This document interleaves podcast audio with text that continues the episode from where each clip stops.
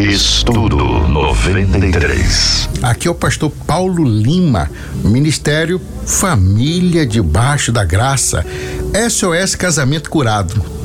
Nós vamos compartilhar sobre Deus quer curar nossa família. E aonde está o texto básico, áureo, para nós estudarmos? Apocalipse 3:20, onde diz: Eis que estou à porta e bato. Se alguém ouvir a minha voz e abrir a porta, entrarei em sua casa, com ele cearei e ele comigo. Queridos, existem oito casas que a Bíblia pontua: casas diferentes, casas com problemas, casas precisando de Jesus, e Jesus não teve preconceito nenhum em entrar nestas casas. Jesus quer entrar na nossa casa e quer nos curar. A primeira casa que nós vamos falar nesse tempo de estudo é a casa que está em Lucas, no capítulo 7, nos versículos de 36 a 50. E quem é que é que estava nesta casa? É Simão, que a Bíblia diz que ele era um fariseu. Eu prefiro usar o termo religioso, aquela pessoa que vive pensando é, em situações que são poucos, pouco prováveis para a sua cura. Prefiro chamar de religiosidade. Mas o que aconteceu dentro desta casa? É, esta casa tinha um problema. O povo que ali habitava era um povo que estava com problema de olhar para o pecado dos outros. Eles não olhavam para o pecado de si mesmo. Eles tinham mania de apontar os defeitos dos outros.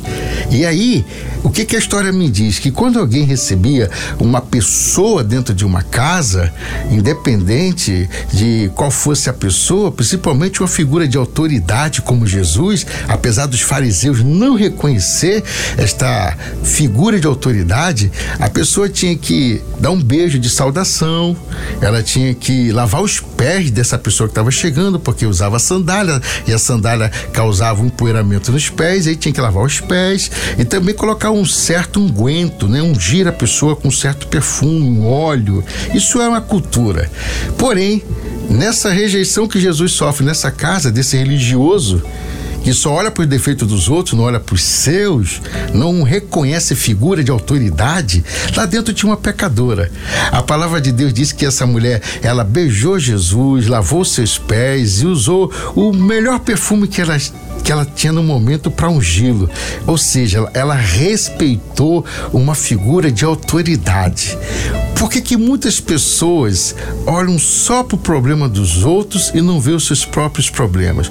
Por que, que tem casa que só fala mal dos outros e não olha para os próprios problemas da sua casa?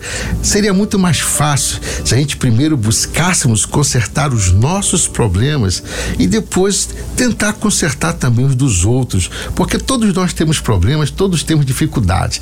Mas o detalhe é que Jesus olhou essa casa com problema e o que que ele promoveu nesta casa? ele promoveu perdoar pecados. Ele visitou tanto essa pessoa que não reconheceu figura de autoridade, como lá dentro, uma pecadora sendo acusada dos seus pecados, Jesus, estando ali, ela reconheceu figura de autoridade. Talvez seja o problema de algumas casas que eu estou falando aqui agora. Não reconhecer figuras de autoridade, não reconhecer Jesus como o único e suficiente Salvador. Apocalipse 3:20, onde Jesus diz: Eis que eu estou à porta e bato.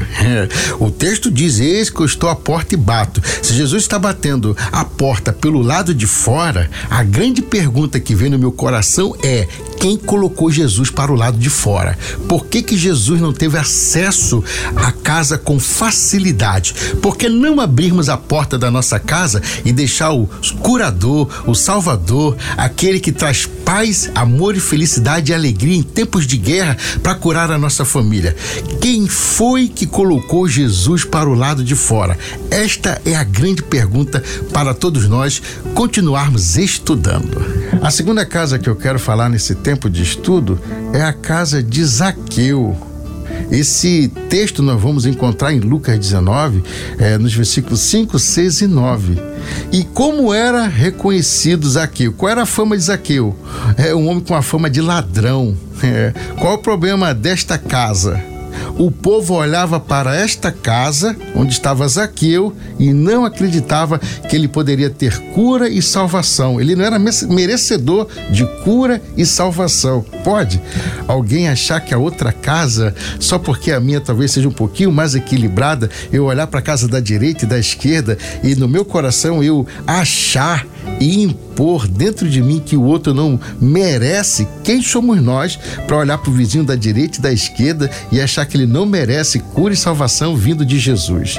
E qual foi a proposta que Jesus fez entrando nesta casa? Jesus entrou nessa casa justamente para trazer salvação.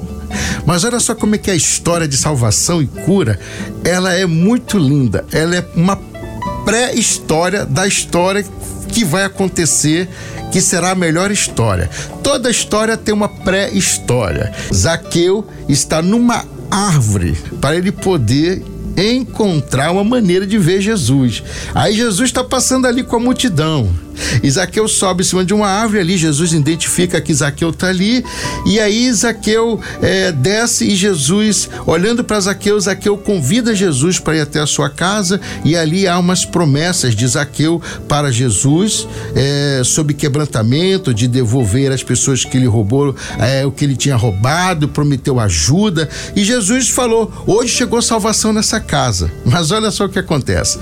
Zaqueu estava em cima de uma árvore que se chama sicômoro. E quem estava passando ali, embaixo daquela árvore, era Jesus. Primeiramente, vamos analisar. O nome Zaqueu significa o restaurado.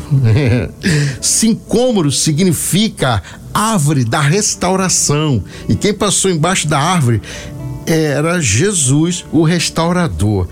Se Jesus, dentro dessa composição, visitou esta casa, quem sou eu para não querer admitir que aquela casa da direita ou da esquerda não é merecedora de salvação? E tem mais: Jesus falando com Zaqueu, olhando para ele, falou uma palavra que poucos na Bíblia recebeu esse título. Ele disse: Filho de Abraão. Chegou salvação nesta casa. E a palavra filho de Abraão, sabe o que significa? Pessoas sinceras. Sabe o que, é que Deus está precisando hoje? Da sua sinceridade para chegar salvação na sua casa também. E o nosso texto áureo para esse tempo de estudo é Apocalipse 3:20, onde Jesus diz: Eis que eu estou à porta e bato. O texto diz: Eis que eu estou à porta e bato. Se Jesus está batendo a porta pelo lado de fora, a grande pergunta que vem no meu coração é: quem colocou Jesus para o lado de fora? Por que, que Jesus não teve acesso à casa com facilidade? Por que não abrirmos a porta da nossa casa e deixar o curador, o salvador, aquele que traz paz, amor e felicidade e alegria em tempos de guerra para curar a nossa família? Quem foi que colocou Jesus para o lado de fora? Esta é a grande pergunta para todos nós continuarmos estudando. O que, que eu aprendo com essas duas duas casas, tanto a casa de Simão como a casa de Zaqueu. Nesse tempo de estudo sobre as oito casas que estão na Bíblia registrada onde Jesus entrou e ali ele encontrou oito tipos de dificuldades diferentes. E depois que Jesus entrou e saiu, esta casa não permaneceu do mesmo jeito. Muito pelo contrário. Aonde chega Jesus, o céu se manifesta.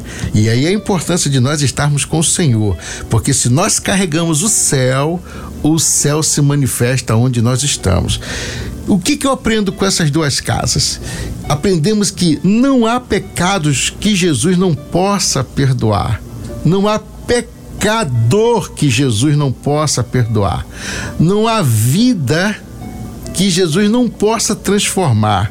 Queridos, nós precisamos entender e lembrar que foi preciso que o Filho de Deus se tornasse filho do homem, para que nós, o filho do homem, se tornasse filho de Deus. E olha, esses dois temas tão importantes, falando sobre salvação e perdoar pecados, queridos, nós precisamos deixar Jesus salvar as pessoas abrir as comportas do nosso coração para entender que todo mundo precisa ser perdoado e todos nós precisamos de salvação.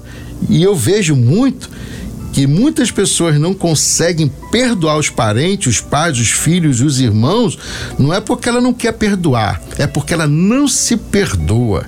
E é importante nós falarmos nesse tempo de estudo, principalmente através dessas duas casas, tanto a de Simão, fariseu, como a casa de Zaqueu, que olha, nós precisamos nos perdoar. Agora, anote se você puder, o processo de perdoar exige um exercício de pelo menos oito eventos. Você sabia que as pessoas não perdoam e é porque elas não se perdoam? Por quê? É, o perdão exige que você lute contra a indiferença, a raiva, os seus conflitos internos, as frustrações causadas pelos outros, e aí você começa a aceitar que o outro é tão errado e tão falho quanto você, porque não existe ninguém na face da terra tão perfeito, nem eu nem você. É preciso que é, esse evento chamado paz entre no seu coração, porque é a paz de Deus que excede todo entendimento e as falhas dos outros que nos ajuda a melhorar. E é preciso que você deixe o sangue do cordeiro, o bálsamo de Gileade, vir nas suas memórias e cicatrizá-las. Nós temos as memórias negativas cicatrizadas. E depois disso, querido, quando esses eventos, um vai passando e o outro vai sendo substituído pelo outro, e a gente chega nessa memória cicatrizada sabe o que acontece conosco? Bom humor. Você é capaz de ir à casa de alguém e falar do amor de Deus para ela e você ser o próprio Jesus, uma cópia de Jesus dentro de um lar. Deus quer curar nossa família. E aonde está o texto básico, áureo, para nós estudarmos? Apocalipse 3:20, onde diz: Eis que estou à porta e bato.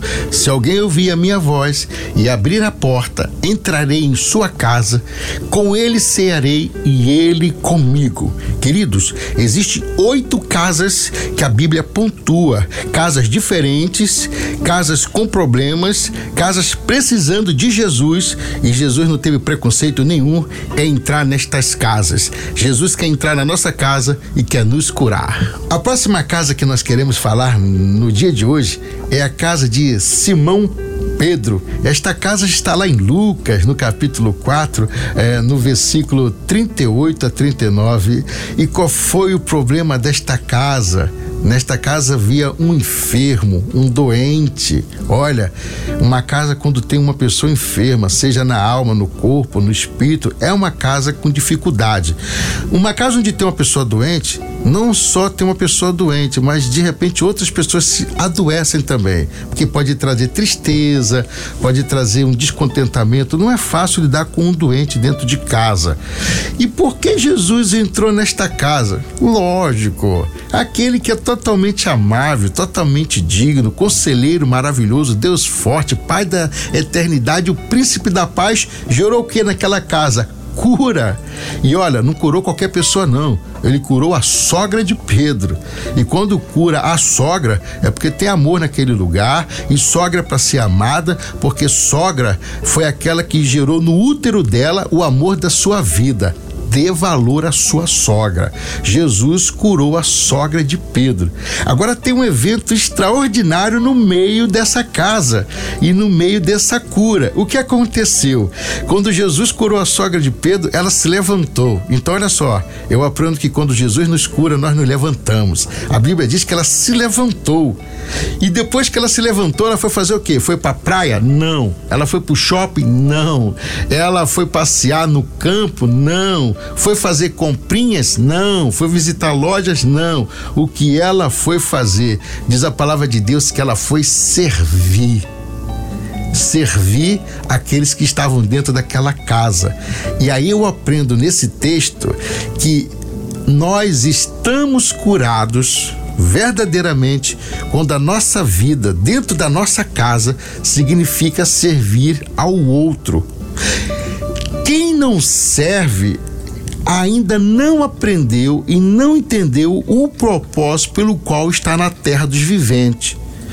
Eu sempre digo que quem não serve, não serve. E tem um amigo meu, um pastor que eu amo muito, que ele diz: quem não serve, não serve para viver. Porque o nosso propósito de vida é servir ao outro. E olha, o primeiro sintoma de pessoas curadas dentro de uma casa é o servir. E o servir significa assim, tá, meu irmão?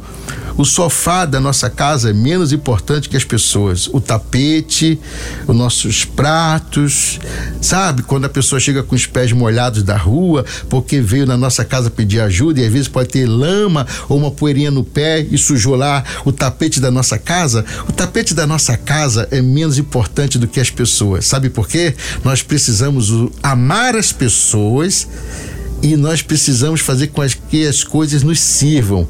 A gente precisa usar as coisas e amar as pessoas. Tem gente que estão amando as coisas e estão usando as pessoas. Dentro de uma casa onde ela está curada, as pessoas servem uns aos outros. Por que, que Jesus não teve acesso à casa com facilidade? Por que não abrirmos a porta da nossa casa e deixar o curador, o salvador, aquele que traz paz, amor e felicidade e alegria em tempos de guerra para curar a nossa família? Quem foi que colocou Jesus para o lado de fora? Esta é a grande pergunta para todos nós continuarmos estudando. A próxima casa que nós queremos compartilhar sobre esse estudo daqui da Rádio 93 FM. Esta casa é, está em Lucas, no capítulo 8, nos versículos 41, 42, 49 a 55. E quem era o anfitrião desta casa? Jairo. Jairo. Jairo, um anfitrião que estava dependendo de quem? Novamente, como eu e você dependemos de Jesus. E qual foi o problema desta casa? a filha de Jairo estava morta. Querido, minha irmã, meu irmão, não tem coisa mais dificultosa para nós é ver a morte de um filho, que seja uma morte física, psicológica ou espiritual. Jesus agora ia lidar com uma filha morta. E o que que Jesus proporcionou nesta casa? Com certeza, aquele que é totalmente amável e vida, o pão vivo que desceu do céu, o que que ele trouxe para aquela casa? Trouxe vida e vida em abundância. Não é fácil nós estarmos com a pessoa dentro da nossa casa e a gente vai ao culto e a gente dá o dízimo, oferta, participa da ceia e tem mais dois ou três que não estão participando da mesma comunhão. Não é fácil a esposa ir sozinha para um culto e o esposo em casa. Não é fácil o esposo ir sozinho adorar o Senhor e a esposa em casa. Mas deixa eu te falar uma coisa para alegrar o seu coração. Quem estava morta era a filha de Jairo. Jesus nunca vai falar com os mortos. Primeiro ele fala com os vivos. Foi assim lá com João foi assim lá em João, capítulo 11, com Marta e Maria na ressurreição de Lázaro. Maria estava chorando, Marta também. Jesus não foi falar com o morto. Primeiro, Jesus foi falar com os vivos, foi avivar Marta e Maria. Depois que Jesus chorou com elas, depois que Jesus consolou elas, depois que Jesus tratou o coração delas, porque não adiantava nada é, ressuscitar Lázaro deixar uma pessoa sair da morte para a vida e pegar uma pessoa que estava é, viva do lado de fora, mas com o coração morto e choroso. Então o que que Jesus foi fazer? Primeiro ele foi comunicar amor, fé e esperança para aqueles que estavam no desespero. Primeiro ele fala com os vivos, depois ele toca nos mortos. É sempre assim a ordem com que Jesus trata numa casa. Talvez hoje seja o momento de Jesus estar falando contigo através desta palavra, dizendo: Eu quero falar primeiro com você, para aumentar sua fé, sua esperança, seu amor, sua comunhão comigo. E a partir de você, os mortos da sua casa ressuscitarão para louvor e glória do meu nome. O que nós aprendemos com estas duas casas, tanto a de Simão Pedro quanto a casa de Jairo? Nós aprendemos que Jesus oferece cura para as casas, porque Deus quer curar a nossa família. Jesus oferece ressurreição e Jesus é a única esperança para todas as coisas mortas numa família. Às vezes os filhos estão mortos espirituais.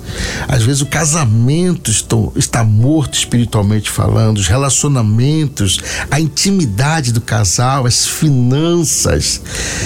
Eu penso que esse tempo desse estudo é para nós refletirmos que Jesus não está impedido de ir nas nossas casas, muito pelo contrário.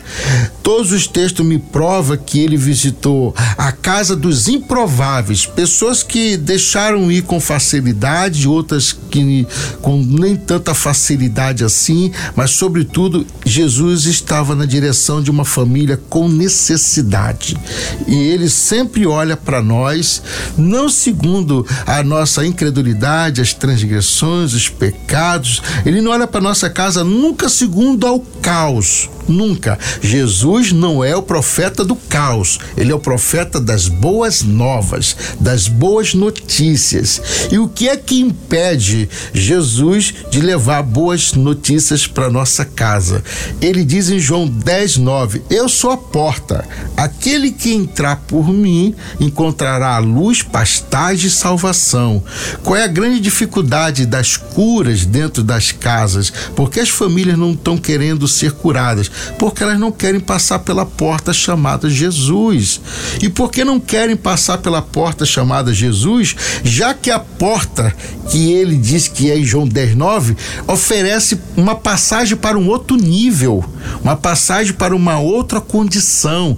Ele oferece uma passagem para nós passarmos e alinharmos a vontade da terra com a vontade do céu, uma dependência, uma dependência do Senhor. Amados, a sala do trono está sempre aberta, 24 horas por dia. E nós aprendemos que tem um que está assentado no trono, olhando para nossas casas, como olhou para a casa de Jairo, a casa de Pedro e a casa de tantos outros irmãos que estão registrados na Bíblia. E Jesus não teve dificuldade de ir nessas casas para poder realizar nada. Aonde estava a dificuldade de Jesus? Uma aproximação do dono da casa para com aquele que é totalmente o ajudador, aquele que quer ajudar, aquele que quer promover.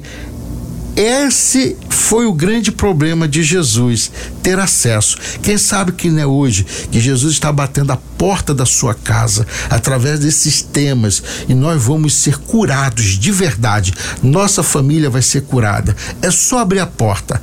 Abra a porta, que Jesus que é a porta, ele vai deixar você passar para um outro nível espiritual com a sua família. Eis que estou à porta e bato. Se alguém ouvir a minha voz e abrir a porta, entrarei em sua casa, com ele cearei e ele comigo. Queridos, existem oito casas que a Bíblia pontua: casas diferentes, casas com problemas, casas precisando de Jesus, e Jesus não teve preconceito nenhum em entrar nestas casas. Jesus quer entrar na nossa casa e quer nos curar. A próxima casa que nós queremos falar nesse tempo de Estudo 93 é a casa que está em Caná da Galileia. E aonde aparece esta casa? Em João, no capítulo 2, do versículo 1 ao 11. E o que é que está acontecendo nesta casa? Olha, está acontecendo um casamento. E é interessante que a Bíblia faz questão de nos mostrar que o primeiro milagre de Jesus foi dentro de uma família. Por isso que o tema desse estudo é Deus quer curar a nossa família. Foi o primeiro milagre de Jesus foi dentro de uma casa. Daria muito mais ibope Jesus curar um leprosário cheio de leprosos. Daria muito mais ibope para Jesus ele ter curado muitos cegos, muitos é, coxos de uma única só vez. Mas não, não. Ele preferiu marcar a minha história, a sua história, a história da humanidade, dizendo para todos nós: eu tenho uma preocupação com as famílias, porque família é o maior patrimônio nosso e família é projeto de Deus. E qual era o problema dentro desta casa e neste casamento? Vergonha.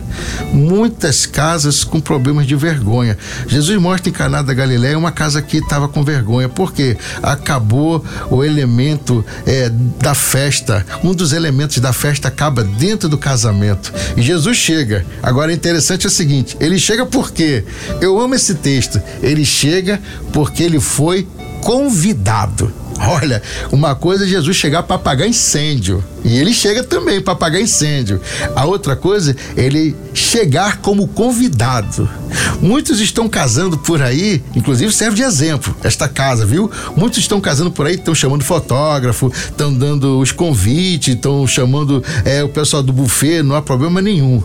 Mas quando eu recebo convite de casamento, eu sempre pergunto para aqueles que me convidam: o primeiro convite você deu para Jesus? É, ou tem alguém mais importante do que ele recebendo o primeiro convite? É importante que Jesus foi o convidado. E ali nesta casa aconteceu muitos milagres. Tanto é que eu posso dizer para você que nesta casa o que, que ele encontrou? Um casamento, seis talhas e um milagre. Muito bom. E o que Jesus fez nesta casa? Ele trouxe a honra, tirou a vergonha, renovou todos, trouxe alegria e mostrou e provou para a humanidade que nenhuma casa, nenhum casamento começa bem sem a figura de autoridade chamado Jesus. Nenhum local pode ser tão bom sem a presença de Jesus. Nenhuma festa é espetacular sem Jesus estar presente. Nenhuma família consegue progredir se Jesus não estiver no meio dela. Fica registrada essa casa de Caná da Galileia como a casa que convidou Jesus para estar no casamento. Que felicidade desta casa que teve o discernimento de convidar Jesus e no, na hora que ele eh, estava lá dentro, os problemas ficaram menores. A presença de Jesus não significa que não vai ter problemas. Muito pelo contrário, a presença de Jesus significa os problemas começaram a ser resolvidos. A próxima casa que nós queremos falar nesse tempo de estudo 93 é a casa de Marta e Maria. Aonde está essa casa? Em Lucas 10, de 38 a 42. E qual era o problema dessa casa? Qual era a dificuldade dessa casa? Prioridades. Tem muitas casas que as prioridades não são as prioridades do céu. Jesus entrou nesta casa e viu é, Maria como uma boa discípula de Jesus, preocupada com o ensino, com o estudo, em ouvir a voz do Mestre, e, e Marta estava preocupada com muitas outras coisas. Jesus não chama a atenção de Marta porque ela estava preocupada com outras coisas, mas Jesus olhou para Maria e viu o sentimento dela de querer aprender, de querer é, crescer, de querer ficar com uma vida espiritual melhor. E de repente Jesus chama e fala para Marta: Marta, dê uma prioridade para as coisas que têm prioridade. E eu vejo essa casa aqui, mesmo é, me lembrando de Mateus capítulo 5, quando tem Jesus, é, o sermão da, das boas aventuranças, né? É interessante que é, o povo estava mais ou menos como Marta e Maria. Um povo estava lá no monte ouvindo Jesus dar o sermão, os ensinamentos que servem para toda a humanidade até hoje. E outro povo estava lá no pé do monte esperando Jesus descer para receber milagres. Aí eu aprendo uma coisa aqui como prioridade. Quem não está sentado para ouvir Jesus e aprender a se defender espiritualmente, vai estar sempre lá do lado de fora esperando os milagres. Agora tem um detalhe: quem está ouvindo Jesus, quem está dentro de uma casa ouvindo ele falar através da sua palavra, através do Espírito Santo, nunca está preocupado com o milagre, porque o milagre é o efeito colateral de quem está buscando Deus. Mas quem não está preocupado com os ensinos, não está dando prioridade para ouvir a voz de Deus, está preocupado com o milagre. Aí o que que eu aprendo? Quem não está lá no monte com Jesus recebendo o sermão das boas aventuranças, está lá no pé do morro esperando milagre. O problema é que quem recebe milagre muitas vezes não recebe ensino. E aí continua vazio, porque milagre por milagre é só milagre. É bom quando o milagre vem recheado de ensino. E é bom a gente pontuar nesta manhã que Jesus está preocupado que a prioridade da sua casa seja você receber ensinos, você agregar valores, você participar das escolas bíblicas dominicais. Tem uma prioridade. É verdade, prioridade. Por isso que Jesus entrou nessa casa para ser amigo da Marta e amigo da Maria. Como? Falando para Marta: Marta, dê prioridade aos ensinos, ouça, pare um pouco, você está correndo muito. Para que você quer trabalhar 24 horas por dia? Para morrer, para infartar e poder não gastar nada com a sua família? Não, não, não. Tem hora para tudo: tem hora para dormir, tem hora para comer, tem hora para estudar, tem hora para poder você pregar, tem hora para todas as coisas. Em Eclesiastes, a Bíblia pontua isso muito bem para todos nós. Para que o exagero? Que a sua casa não seja uma casa exagerada seja uma casa com prioridades. O que aprendemos com essas duas casas? A casa de Caná da Galileia e a casa onde estava Marta e Maria. Jesus entra numa casa e ele tira daquela casa a vergonha, traz a alegria, traz um contentamento diferente. E na outra casa, o que que ele faz? Ele começa a falar sobre as prioridades. O que, que eu aprendo com essas duas casas? Primeiramente, nós precisamos convidar Jesus. Jesus tem que ser o convidado principal. Eu não me levanto da minha cama sem convidar Jesus todos os dias para o meu coração, para minha alma, para minha vida e que o Espírito de Deus esteja ligado ao meu espírito.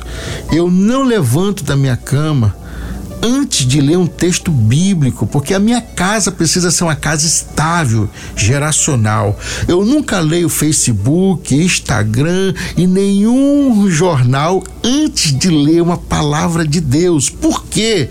Porque eu vou ser o resultado daquilo qual eu estou de manhã cedo fazendo aliança ou renovando os votos. Essa é minha prioridade. Isso que me traz um contentamento, ainda que possa surgir algumas tempestades, alguns desafios, eu já estou me preparando em Deus para poder ter serenidade. Por que, que eu estou falando isso? Serenidade e desafios. Porque essas duas casas tiveram desafios, mas depois passou a ter serenidade. E a Bíblia me ensina que a chuva, que a tempestade, ela não escolhe telhado para cair. Você sabia que a chuva é cega? É verdade. A tempestade é cega. Ela não escolhe telhado para cair tanto faz cair no, cair no telhado de quem está muito próximo e dando prioridade a Jesus, como aquele que não dá prioridade nenhuma. Qual é a diferença? A diferença é que a Bíblia diz que a casa está sobre a rocha e firmado na rocha que é Jesus, você consegue passar pela tempestade. Repito, a tempestade é cega e não escolhe telhado para cair. Qual é o telhado que mais resiste na hora da tempestade? O telhado onde Jesus é a rocha dessa casa onde ele é o fundamento, onde a palavra tem prioridade, onde nós acordamos todos os dias e pedimos ao Senhor para fazer parte da nossa casa, da nossa mesa, das nossas finanças, dos nossos relacionamentos, das nossas intimidades, dos amigos, uma comunhão é uma casa estável, ainda que venha tempestade, ainda que venha algum tipo de desonra ou vergonha, Jesus já está lá dentro e ele vai nos ajudar. Talvez essa seja a nossa grande dificuldade hoje, a gente achar que a chuva só cai no telhado dos outros. É necessário entender que a chuva é cega e quando a chuva cai, cai em qualquer telhado. Chame Jesus para ser a rocha fundamental da sua casa e aí pode vir qualquer tempestade. A próxima casa que eu quero compartilhar nesse tempo de estudo é, 93 é a casa que está em Lucas, no capítulo 24, no versículo de 13 a 16, 29 ao 32. E qual é a casa? A casa do caminho de Emaús. É. E qual foi o problema desta casa? Queridos, cegueira espiritual. O texto me revela que os discípulos não conseguiam discernir Jesus.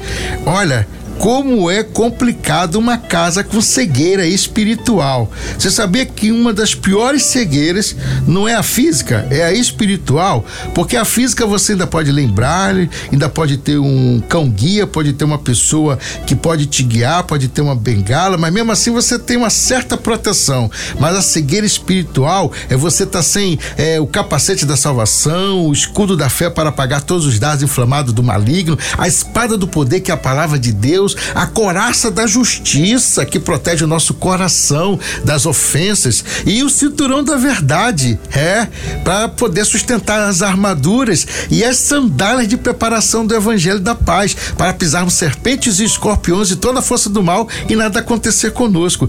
As pessoas que têm cegueiras espirituais, ela não consegue discernir, inclusive as armaduras de Deus, não consegue discernir os problemas que está acontecendo numa casa. Ah, mas meu avô morreu disso, minha avó morreu disso, meu pai morreu disso, eu vou morrer disso também, queridos. Não importa o que aconteceu com as pessoas do passado, entrou o sangue do Cordeiro, entrou Jesus na tua casa, ele entrou para te abrir os olhos, assim como ele entrou na casa desses discípulos no caminho de Amaús para poder restaurar a visão deles espirituais.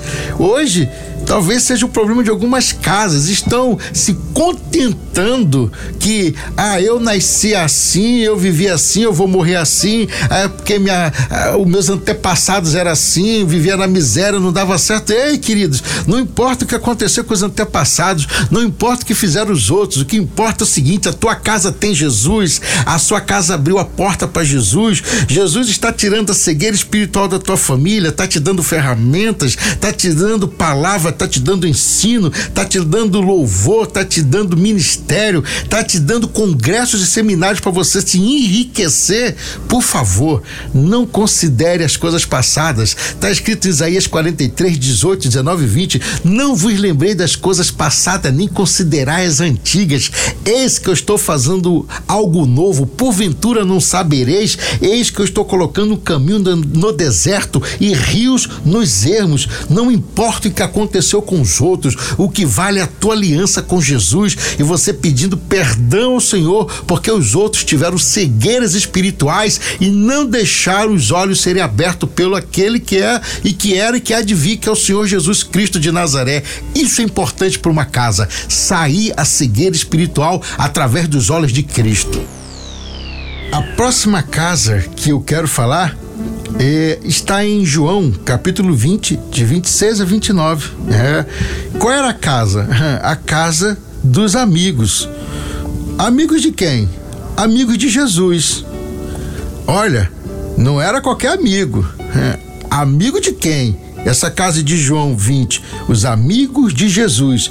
E qual foi o maior problema que Jesus enfrentou diante dos seus amigos e na casa dos seus amigos e com os seus discípulos e com a humanidade.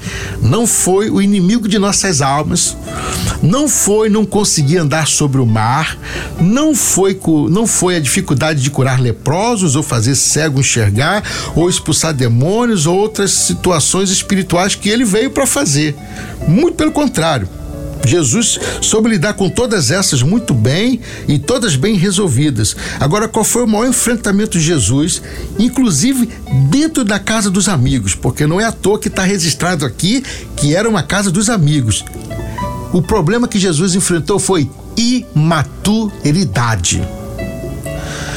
Imaturidade é diferente de pecado. E a primeira diferença que há entre imaturidade e pecado que é o seguinte, olha, pecado é algo premeditado. Você está premeditando fazer alguma coisa que não é bom aos olhos de Deus e você vai lá e faz. O nome disso é pecado. Imaturidade é não conseguir entender quem é você em Deus e quem é Deus em você. O nome disso é imaturidade. Se você for ler em João, no capítulo 14, versículo 6, Jesus diz: Eu sou o caminho, a verdade e a vida, e ninguém vem a Deus a não ser através de Cristo Jesus. É interessante que, se você ler o versículo 1, 2, 3, 4, 5, você vê Jesus abrindo um diálogo com os amigos os amigos discípulos mais íntimos. Entre eles estava ali Tomé. Depois de Jesus dizer que ele é o caminho, que na casa do meu pai tem muitas moradas, que ele vai e é preciso que ele vá para vir um consolador, mas que todos irão se encontrar depois. Depois dele falar isso tudo, no versículo 5, Tomé faz uma coisa inusitada, um desrespeito total Inclusive, se você for assim por português mais claro, ele chama Jesus de mentiroso. Ele diz: Jesus, para onde tu vai se nós não sabemos? Não sabemos. Jesus tinha acabado de falar com ele. Aí Jesus vai, meio que um diretor de escola, entra na sala de aula e dá uma puxada de orelha nos alunos. Eu sou o caminho, a verdade e a vida. E ninguém vai a Deus a não ser através de Cristo Jesus. Jesus não estava falando isso para ímpio, nem estava falando isso para quem é, era religioso ou para quem não conhecia ele. Jesus estava falando isso dentro da casa dos amigos. Qual foi o maior problema? Problema de Jesus na face da terra, o maior enfrentamento dele foi enfrentar a imaturidade que está no coração de algumas pessoas que não querem discernir nem entender quem é Jesus. O que aprendemos nestas duas casas? A casa é, dos discípulos no caminho de Emaús e a casa dos seus amigos. É, é interessante que fala a casa em Emaús, era a casa dos discípulos, e a outra, a casa dos amigos e discípulos. É uma grande diferença. A primeira coisa que acontece aqui que eu quero pontuar nessas duas casas é o seguinte: apesar, apesar desses discípulos lá em, no caminho de Emaús estarem com cegueira espiritual, Jesus está vindo em direção a eles. E Jesus quer curar a cegueira espiritual desta casa. E aí que acontece? Abre-se um diálogo e esses que eram os cegos espirituais do caminho de Amaús começam a ver Jesus andando em direção para eles, em direção a eles e dizem assim: "Eu conheço quem é aquele". E eles não reconheceram as vestes de Jesus, nem as suas sandálias, nem o seu cabelo, muito pelo contrário. Sabe como eles reconheceram o mestre? É que o mestre repartia o pão. Jesus nunca pegou um pedaço do pão para ele e depois deu para os amigos ou os discípulos. Jesus sempre repartiu, primeiro ele deu, depois ele comeu. Quando ele fez isso, a cegueira espiritual caiu. Por que caiu? Todos viram Aquele é Jesus. Ele primeiro dá, depois ele recebe. Ele reparte, dá, depois ele come. Todas as vezes que você pegar um, algo na sua vida e ficar para você e depois você der para alguém, a cegueira espiritual está instalada, porque primeiro você tem que dar, depois você ficar para você. Isso foi resolvido naquela casa. E na casa dos amigos, o que Jesus fez? Fortalecer-lhes a fé. Sabia que é, envelhecer é obrigatório, mas amadurecer é opcional. Você pode envelhecer, que é obrigatório, mas não amadurecer porque é opcional. Você sabe que existe pessoas por aí dentro de umas casas, alguns homens casados com algumas esposas, e algumas esposas casadas com alguns homens, que eles são pessoas com 1,80m, com mais de 90 quilos, mas são bebês espirituais, são imaturos. E eu tenho certeza que lidar com imaturos de 1,80m e 90 quilos é muito difícil. É por isso que Jesus vem para nos dar maturidade. É por isso que Jesus entra numa casa primeiro para é, tirar tirar a cegueira espiritual, na outra ele vai tirar a imaturidade. E qual é a imaturidade maior dentro de uma casa? É a gente achar assim, nós estamos bem, as finanças estamos é, com ela em dia, estamos com os carnês pagos, tá tudo no, no, no, no eixo, cada capingo no seu ir, nós não precisamos de Jesus. Um dia que a gente envelhecer, a gente vai para uma igreja e a nossa casa também. Isso se chama imaturidade espiritual, porque as casas é, diante de Deus, a nossa família tem que ser uma família espiritual e geracional. A partir do momento que a minha casa se nega a ter maturidade espiritual, a minha casa está se negando a ter Jesus como Senhor e Salvador e também uma casa geracional, uma casa estável, onde todos têm um equilíbrio, ninguém tem cegueira espiritual e ninguém é imaturo, porque sabemos discernir quem é Jesus.